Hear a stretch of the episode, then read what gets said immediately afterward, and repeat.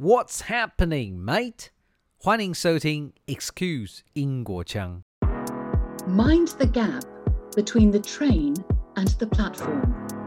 The next station is Excuse 英华腔。Change here for more unique and diverse interviews. 在串流的年代，你在家是如何收听音乐或 podcast 呢？ 最近因为小孩出生的关系，需要一个能播儿歌，同时能满足成年人挑剔的耳朵、赏心悦目的设计与简易上手的高解析音响，加上热爱英国，我开始认识1977年创立的英国音响品牌 Mission。他们最新推出无线音响 LX Connect，延续品牌哲学 Music Leads，Technology Follows。因采用无线传输，空间运用上就比较灵活。Misson 表示，无线传送最远距离可达二十公尺，在播放音响时，你可以自由地选择位置。一般串流音乐最让人可惜就是它的压缩传输，使得声音大打折扣。LX Connect 是用无压缩五点八 GHz 讯号传输，保留了高级音响才有的音质。在一天忙碌之余，可以跟着纯净的音乐遨游，也可收听 Podcast 访谈，认识不一样的人事物。LX Connect 有黑白跟胡桃色，灵活搭配室内风格。你可在台北、台中与高雄亲自试听体验。了解更多，请搜寻台音好物。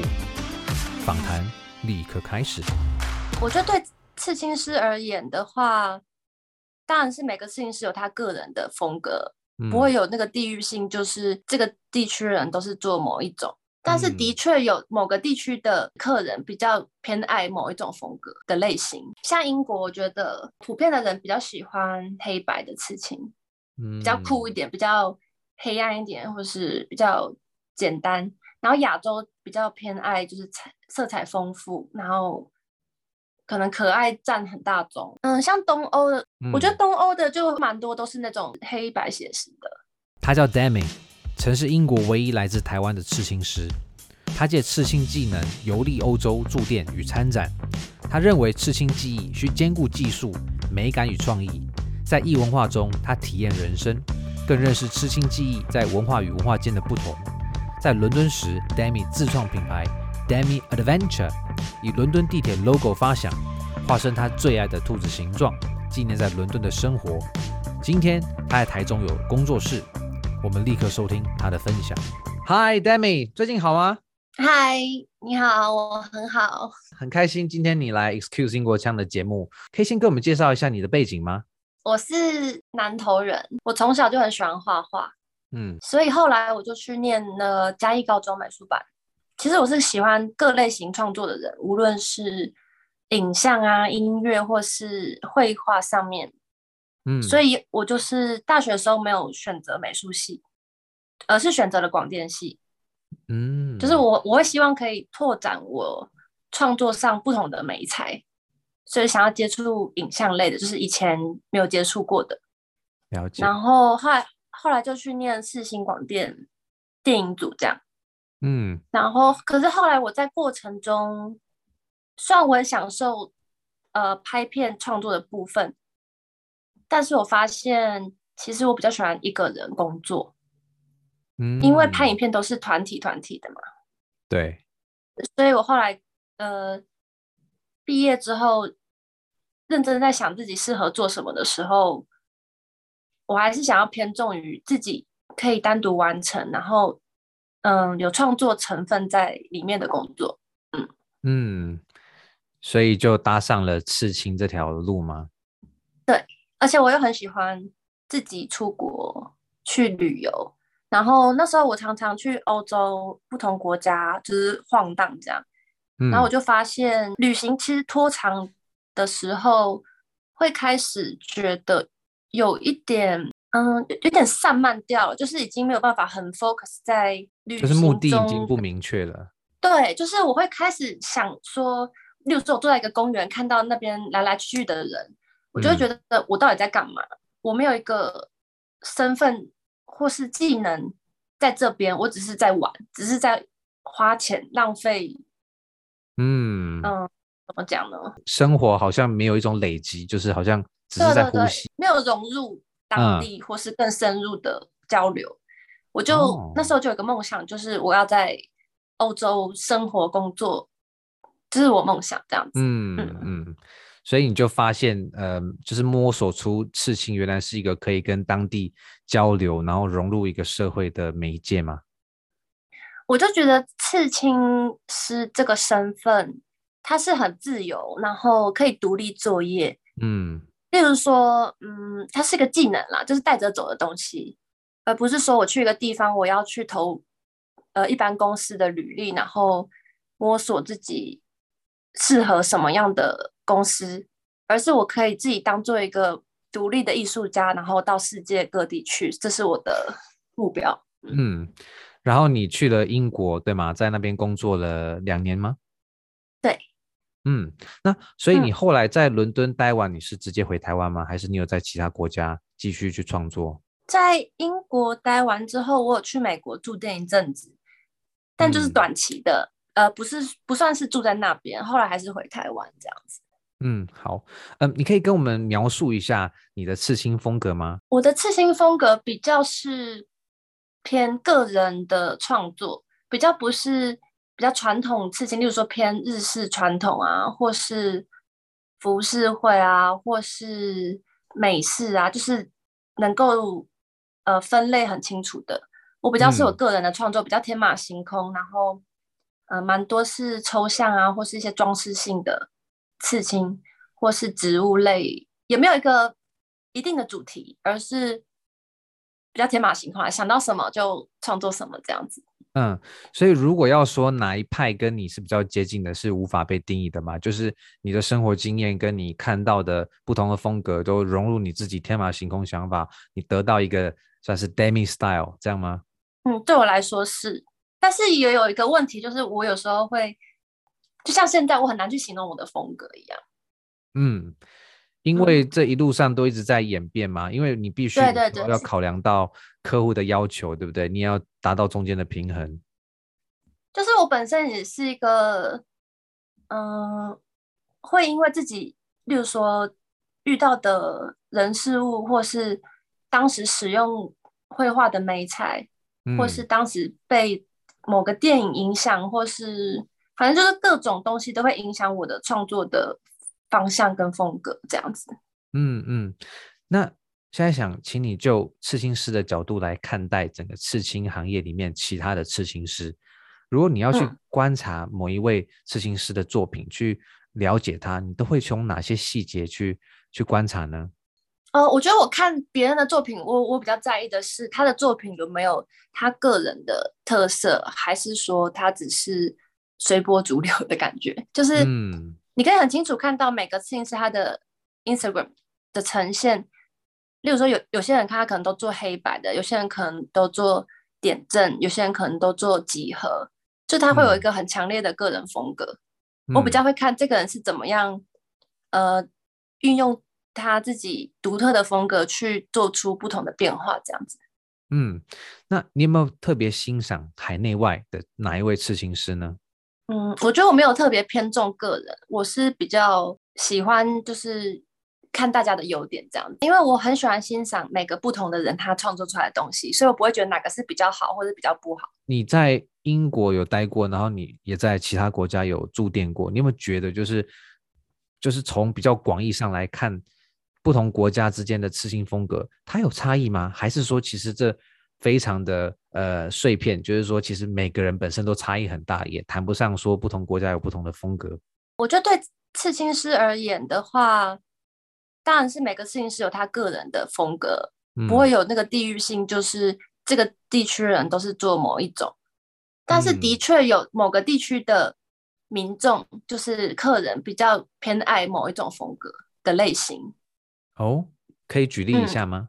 嗯像英国，我觉得呃，普遍的人比较喜欢黑白的刺青，嗯，比较酷一点，比较黑暗一点，或是比较简单。然后亚洲比较偏爱就是彩色彩丰富，然后可能可爱占很大宗。嗯，那除了这样的区分之外，有没有在欧洲其他国家也跟英国比较类似，这种黑白比较酷、比较没有那么可爱的？还是说？各个国家完全没有因为它地理比较近，所以有类似的这种现象。嗯，像东欧的，我会我会稍微看一下他们刺青店什么的。嗯、我觉得东欧的就就蛮多都是那种写实黑白写实的。英国我觉得他们蛮喜欢，就是图腾类装饰类的。嗯，然后你说台湾甚至是亚洲吗？就是比较可爱的人物类吗？对，会会比较大众。然后像韩国也是，啊、呃，很喜欢那种很精致、很小的彩色刺青。哦，所以你的意思是说，韩国它就是跟台湾一样，在颜色上面是比较喜欢用彩色，然后它追求的是更精致细节的那种绘画。OK，嗯，那。说来非常的有趣，就是呃，你从一路摸索到英国去，呃，驻店英国当刺青师。你当时在呃各个英国的这个伦敦的这个刺青刺青的店，每一家都去毛遂自荐。当时你的想法是什么？嗯、因为你一个人从台湾的刺青业直接独身前往到伦敦这么。文化差异这么大的地方，然后你也不太知道他们那个行业里面的文化是什么。你是怎么样在这过程中，就是嗯、呃，了解自己是否适合呃在里面占有一席之地？然后你怎么样去在这过程中找到自己的定位呢？我觉得我那时候就是没有想很多，因为去欧洲工作生活一直是我的梦想嘛，所以当我有机会的时候，我根本就不管呃任何可能会失败的想法。我就只想要留在那边，只想要找到一家好店，只想要在那边就是有自己的客源，认真做起来。嗯，所以我其实是蛮蛮冲动的啦。就是像我出发之前，我也没有特别就是训练我自己的英文部分，嗯、我就是带着行李就去了，这样。哇，那所以你在过程中，你有没有发现，就是哎，他们其实觉得你的风格跟他们算是互补？我觉得差别是在嗯。其实我在英国很多客人也是亚洲的客人。哦，因为我觉得伦敦就是一个很国际的都市，嗯、基本上我的店里，就是我后来待的刺青店里，呃，我们的师傅有法国人、葡萄牙人，嗯、呃，意大利人，就很多，就是等于是一个共和国感觉，嗯、所以他们自己的客人，例如说西班牙师傅，他很大宗的客人就是西班牙语系的，哦、当地的西班牙语系的。对对对，就是其实每个人他都还是会跟自己的族群比较信任或是有连结。嗯，诶，你当时是在哪一家的那个伦敦刺青店？我是在一家叫做 Sherlock Door 的刺青店。他、哦、是在哪里、啊？在那个 Shoreditch 那边。那你不就是那边很大家都很 hipster 吗？就是整个感觉都非常的酷，很街头。对啊，然后不过我觉得我本身就是很适合那个地方。就是我去那边都很舒服，嗯，如鱼得水，对不对？直接觉得说，对对嗯，这就是我家乡，这样。嗯，好，嗯，我觉得在伦敦生活跟工作应该改变你也不少，你可能自己也有发觉。那你可以跟我们分享一下，从去之前你是带着我一定要赢，我一定要找到自己一席之地，到在那边慢慢的融入，然后认识自己，认识这整个国际，还有不同文化的的这个需求与大家的期待。那你怎么样？在离开伦敦，现在回过头来看那两年的经验，对你造成了哪些的改变跟影响？我先说职场的不同好了。台湾就是比较，嗯、呃，比较尊师重道，然后比较对于前辈需要比较有有敬意，或是没有办法很直接说出自己的想法，因为你可能必须要再三考虑你讲的话或是做的事。嗯，比较多这种约束，但但在那边，其实不管你的资历深或浅，都比较一视同仁的感觉。然后那时候我老板也有讲，我老板是一个意大利女生，然后她那时候是对我说，嗯，她觉得欧洲人就是噼啪什么的话都会讲出来，然后她觉得亚洲人比较就是心里想了一大堆，可是讲出来只有一点点那种感觉。所以我在那边就是有学到，就是比较把自己的想法或是感受讲出来。嗯，当然我回台湾就遇到有一些困难，可能就大家就觉得，哎、欸，你怎么变得跟之前不太一样？就，就是会比较多冲突，嗯，嗯，变得比较多冲突，然后大家觉得，哎、欸，你是不是有点改变？嗯嗯嗯。但我自己觉得，其实是一个好的方向。是，就是以前可能会隐忍比较多事情，可是，在台湾，如果是刺青，不是也是就是个别创作吗？你也不太需要跟其他人、其他刺青师一起去完成一个创作。但亚洲就是团体比较重视团体，嗯，和谐嘛，对不对？对，比较对。有些事情可能没有办法去去讲出来，你讲就是破坏一些规潜规则之类的。但在那边没有什么潜规则，嗯、你就是想什么就讲什么。嗯，大家都是很能接受你的任何讲法。嗯，了解。那生活方面呢？你有没有觉得哪些是你后来回头觉得，像你刚刚讲，你觉得你讲话如果比较直接一点，其实也蛮好的？有没有其他生活态度上面的改变？就这个，我觉得这个也包括我生活上，就我生活上可能对。家人或朋友，我也会比较能够讲出自己真正的想法。嗯、我以前可能就会比较想要顺从别人，或是嗯以和为贵那样子。了解。那所以现在如果要请你再谈一下，就是呃你当时接触到的这些客户，还有你可能观察到其他呃同事的客户，台湾人跟英国人对于刺青他们态度分别是什么？可以用一个比较大众的方式来跟大家分享吗？好啊。嗯，我觉得让我觉得差别最大的是，他们的老人很多都已经有刺青了，就他们年轻的时候就已经有刺青，所以他对于刺青的看法其实比台湾先进很多。他们很多都是，呃，可能小孩成年，爸爸妈妈带着小孩一起来刺青。我就刺过，就爸爸妈妈儿子这样一起来这样子，他们都刺同一个绘本里面的角色，那种感觉，就是他们家都很喜欢那个绘本。然后一人刺那个那个绘本里面一只动物这样子，哇哦！就是刺青对于他们来讲没有那么严重。嗯嗯，那台湾呢？台湾当然有有也有一些是父母比较开明，自己有一些刺青那种也会带小孩一起来。不过大部分我觉得都还是反对的吧，嗯、就是他们亚洲人比较有什么身体发肤受之父母这种概念。哦，但是如果台湾成年之后，应该也不太会受。父母亲的约束会吗？哦，我觉得还是很多哎、欸，还是很多约束。因为我很多客人都已经、哦、都都成年啦，因为我刺刺的一定都是成年人，但他们都还是会受到一些社会压力，或是主要来自于父母的压力，就不希望他们吃那么多，可能会被骂、被念啊，或是甚至有说什么脱离母子关系那种都有。哇哦！会不会有的？他们就是因为不想要引起就是跟父母亲的冲突，他就说，请你吃在一个只有我自己看得到的地方。很多哎、欸，哦，非常多。听起来，其实台湾跟英国在刺青上面，他的看法是，台湾是认为你刚刚提到的，就是身体发肤受受就是取自于父母亲，所以你不能任意的在上面有点、嗯、有点伤害这样子。然后英国就觉得它就是一个。嗯呃，对你很重要的一个图腾也好，或者是你想要的一个画面在你皮肤，这个跟呃，这个跟父母亲是没有什么直接的关联的，就是你喜欢就喜欢。他们比较觉得刺青是艺术。嗯，那我蛮好奇的，因为我自己个人从小也是比较不了解刺青，就是因为刺青本质上就是它一旦是附上皮肤之后，它其实是比较难消除的，它比较不是哦，我今天不想要就不要那。这样子的这种艺术创作会不会说，呃，台湾跟英国都会有一些考量，就是因为毕竟它会有点痛嘛，然后它的，因为毕竟在社会上也不是主流，所以他们对于这样的情况下，他们是英国属于尊重少数的开放，但是，嗯、呃，就是不会特别去说它不好吗？是这样吗？我举一个例子好了，呃，我在英国的时候有个同事，他是高中老师。嗯，然后他全身都是刺青，然后他也是刺青师，然后他上班的时间就是周末跟暑寒暑假这样子，嗯，然后他是被接受的，但在在台湾基本上不可能，他是全身上下都是刺青的。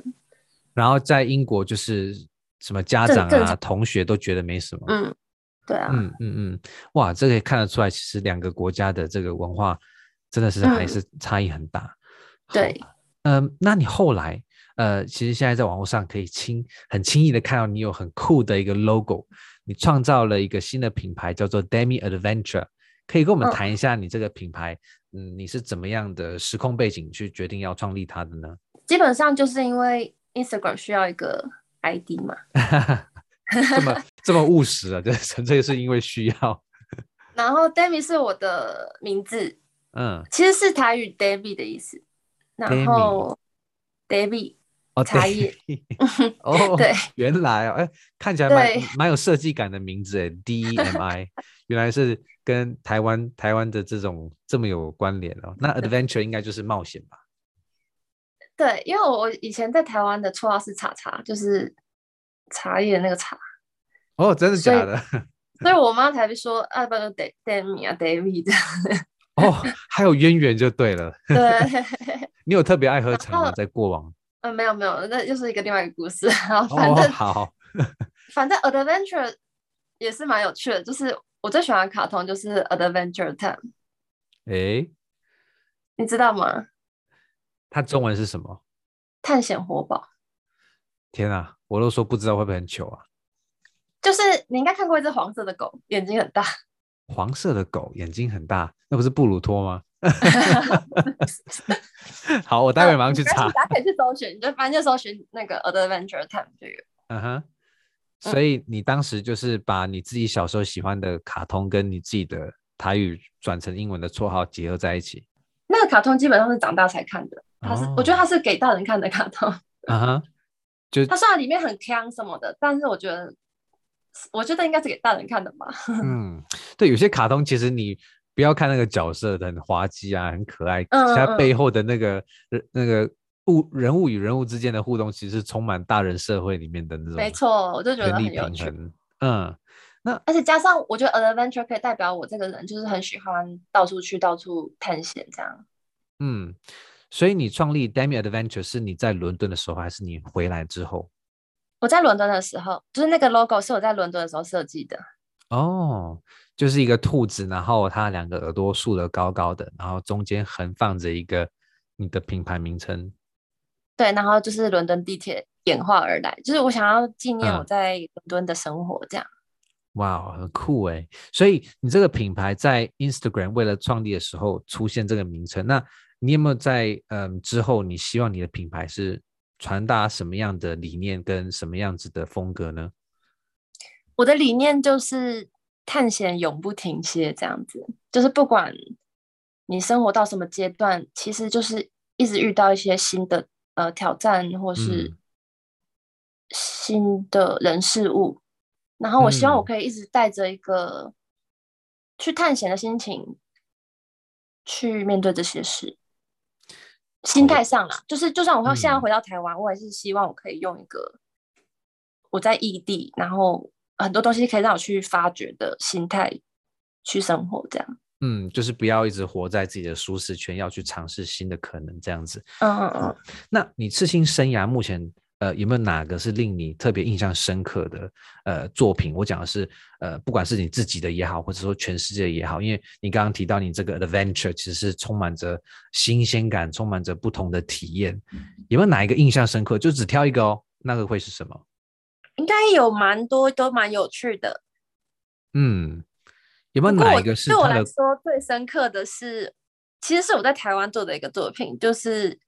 算是蛮早期，我可能刚开始做刺青的时候，那时候有个香港客人来台湾，然后他就是刺蔡明亮的作品，里面有一个女生就在他的下体那放了一个西瓜，哇！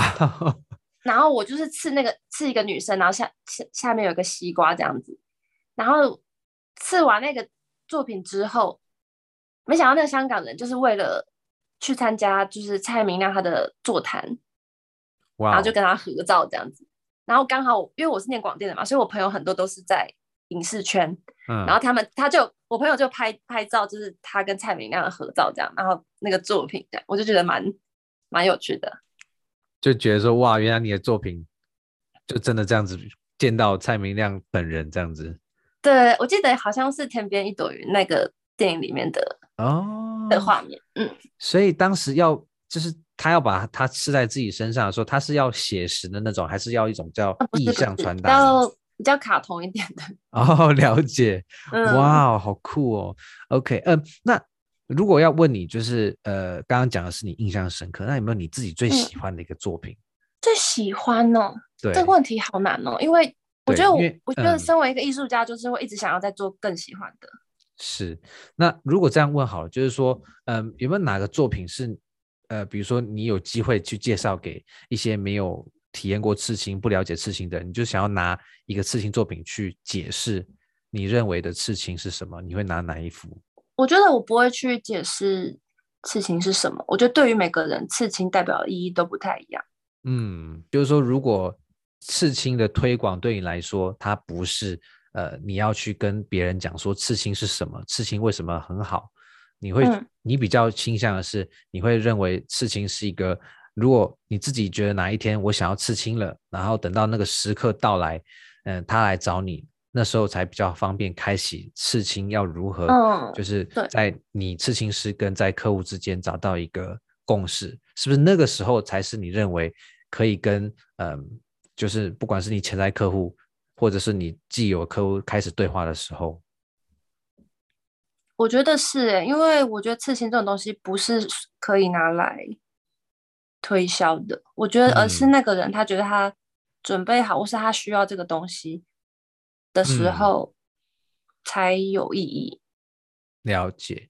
可是会不会有一些情况是有人来找你，但是他说我想要刺点东西，可是我。不知道哦，有啊，很蛮多的。那我都会跟他说，嗯、呃，如果你真的不知道吃什么，你可以看我的创作里面，因为我平常会画一些 flash，然后嗯，可以认领的。嗯、就是如果他没有想法，他可以认领我已经呃画好的图这样子。哦，所以这样子的接受率高吗？对于那些说他不知道自己要吃什么，可是又想吃点什么的，我觉得不高哎、欸，因为我觉得 我觉得如果都不知道吃什么，就是还没准备好啊。嗯。对，但是你却说会有不少这样子的潜在客户会跟你询问，对不对？说我想要吃点东西，可是你可以告诉我我可以吃什么吗？我觉得，因为很多人不太知道自己要什么吧，但是却想吃点东西，就是他可能看到媒体或是别人有什么东西，他可能就会有这个念头，可是他却不知道自己适合什么，嗯、或是什么东西对自己是最有意义，自己不会后悔，或是了解。我我就觉得是没有想清楚，只是可能就是。被这个东西吸引，但是还没有想的足够完整。了解。好，那最后，如果你要跟我们听众，他可能已经有刺青的想法，你会呃怎么样去建议他们去准备功课？然后，如果他们对于你的作品有兴趣，他可以到你的哪些社群频道来找你呢？我基本上就是用 Instagram Damien Adventure 这个账号。嗯，然后对于想刺青的人，我会建议他。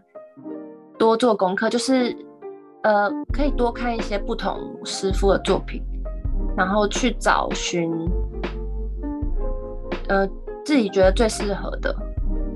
嗯，因为其实我觉得风格这个东西，有些人可能会随着他的年纪或是他的想法改变而变得不一样。嗯。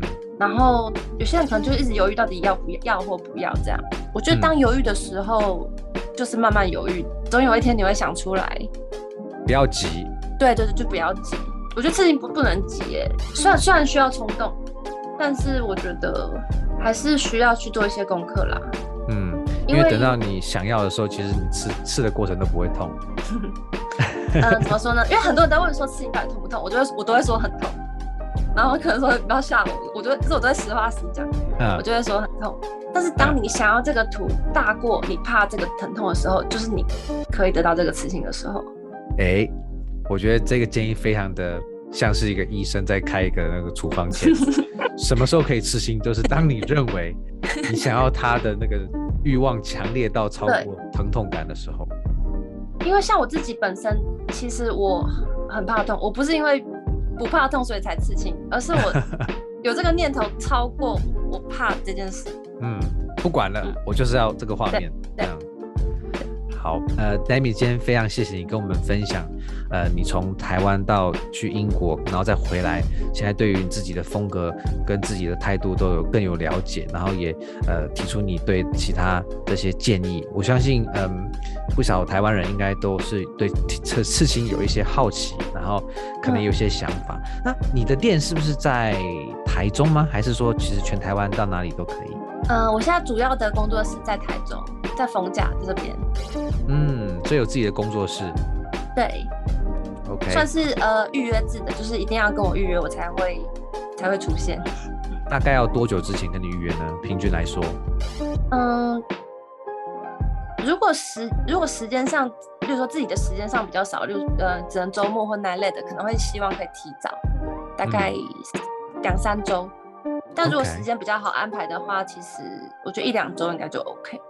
了解，OK，Demi，、嗯、今天非常谢谢你跟大家分享，也希望你未来的刺青生涯能够更加的。发达，然后有更多的灵感带进来你的品牌。非常谢谢你今天的参与，非常谢谢你。Hi there, thank you so much for listening to Excuse 英国腔 your source of unique interviews from around the world. Cross-cultural understanding starts where perspectives are heard. If you're a fond of my interviews, I would be grateful if you could rate and review my channel on Apple Podcasts to show your support. If you're interested in joining other listeners who enjoy this channel, you could ask to join my Facebook group, Excuse Chang, and of course, on Instagram, you can also follow me there. Until next episode, cheerio!